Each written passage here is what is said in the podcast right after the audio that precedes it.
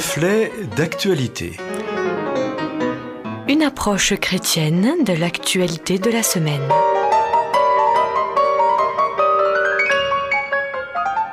Amis auditeurs, bonjour. C'est le pasteur Samuel Dinsenmeyer que nous accueillons à ce micro pour ce reflet d'actualité. Et je vous laisse découvrir la réflexion de ce jour.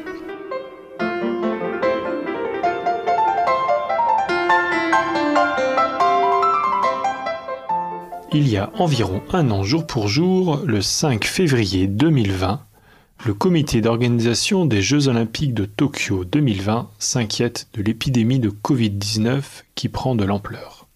Toshiro Muto, le patron des Jeux olympiques de Tokyo, déclare alors Nous sommes extrêmement inquiets, dans le sens où l'arrivée de l'épidémie pourrait tempérer l'intérêt et l'enthousiasme pour les Jeux.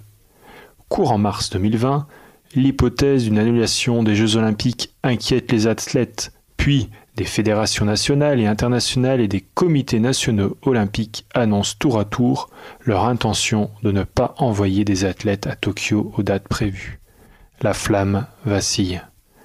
Le 22 mars 2020, face à ce qui est devenu une pandémie, le président du CIO, Thomas Barr, indique que l'annulation n'est pas à l'ordre du jour, mais reconnaît qu'il est envisagé un scénario de report. La décision doit être prise fin avril 2020. Trois scénarios sont alors étudiés s'il y a un report, automne 2020, été 2021 ou été 2022. Le même jour, les comités olympiques et paralympiques canadiens décident qu'aucun athlète canadien ne sera envoyé aux Jeux olympiques de Tokyo si ces derniers ne sont pas reportés à une date ultérieure le comité olympique australien annonce lui aussi de ne pas envoyer d'athlètes australiens aux Jeux olympiques. La flamme vacille. Le 24 mars, par la voix de son Premier ministre d'alors, Shinzo Abe, le Japon annonce alors demander au CIO le report des Jeux olympiques de Tokyo à 2021. Le président Thomas Barr a accepté à 100%, dit-il. Le même jour, le CIO annonce officiellement le report. Le CIO précise que le nom des Jeux restera inchangé. Jeux olympiques et paralympiques de Tokyo 2020. Ils auront lieu du vendredi 23 juillet 2021 au dimanche 8 août 2021, tout au moins si la pandémie de Covid-19 est contenue d'ici là. La flamme vacille. De nombreuses questions restent cependant en suspens alors que les frontières japonaises sont actuellement fermées aux visiteurs étrangers et que les grands événements sont limités à 50% de leur capacité d'accueil, avec une jauge de 5000 personnes maximum. Une décision sur le nombre de spectateurs autorisés pour les JO sera prise dans les prochains mois. Il n'est pas souhaitable qu'il n'y ait pas de fans dans les tribunes, insiste Toshiro Muto, tout en ne pouvant pas garantir pour l'heure la présence de spectateurs, notamment venant de l'étranger. Je ne peux pas faire de prédiction. Le comité d'organisation de Tokyo 2020 a dévoilé en décembre une batterie de contre-mesures face au coronavirus, censée permettre à l'événement de se dérouler en toute sécurité cet été, même si la vaccination n'est pas généralisée et si la pandémie n'est pas maîtrisée d'ici là. L'application de ces mesures est le plus grand défi des organisateurs, estime M. Muto. Il reconnaît que certaines de ces règles, comme l'interdiction pour les fans de crier pour éviter les postillons, donneraient aux Jeux olympiques de Tokyo une atmosphère inédite. La flamme vacille. L'émotion que ressentiront les spectateurs en observant l'action ne changera pas, croit-il toutefois. Tant qu'il y aura du sport, il y aura de l'excitation.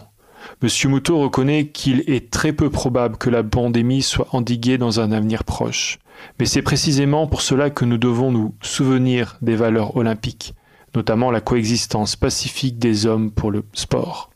Si nous arrivons à organiser un événement de l'ampleur des Jeux olympiques en pleine pandémie, alors le modèle de Tokyo deviendra une part de notre héritage. Pourtant, certains pensent que la tenue est invraisemblable. Alors, que se passera-t-il?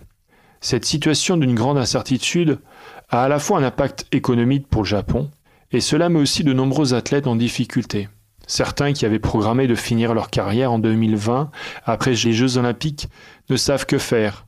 Arrêter ou continuer une année de plus, avec tout l'investissement et l'engagement que l'entraînement pour des Jeux olympiques représente.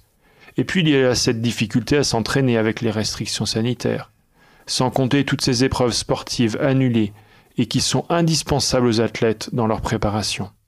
La flamme vacille. La flamme olympique est un symbole de l'idéal olympique. Elle fait partie du cérémonial des Jeux olympiques. Allumage à Olympe, puis relais de la flamme olympique, le dernier relayeur faisant le tour du stade avant de rejoindre une vasque où chaudron on la pique, qu'il embrase grâce à sa torche. Alors, est-ce que cette flamme sera à nouveau allumée en 2021 Toute cette situation nous amène à nous interroger sur nos projets. Nous mettons en place des projets au niveau personnel ou au niveau de l'échelle mondiale, comme des Jeux olympiques. Mais la situation actuelle nous met dans une incertitude réelle. De quoi sera fait l'avenir? Pouvons-nous encore mettre en place des projets? La Bible, au travers de la parole de Dieu, veut nous rassurer sur notre avenir. Voilà ce qui est écrit en Jérémie 29, verset 11. Car moi, le Seigneur, je sais bien quel projet je forme pour vous, et je vous l'affirme, ce ne sont pas des projets de malheur, mais des projets de bonheur. Je veux vous donner un avenir à espérer. Malgré la situation actuelle, nous sommes invités à continuer à espérer, espérer de vivre des projets de bonheur, même si la flamme vacille.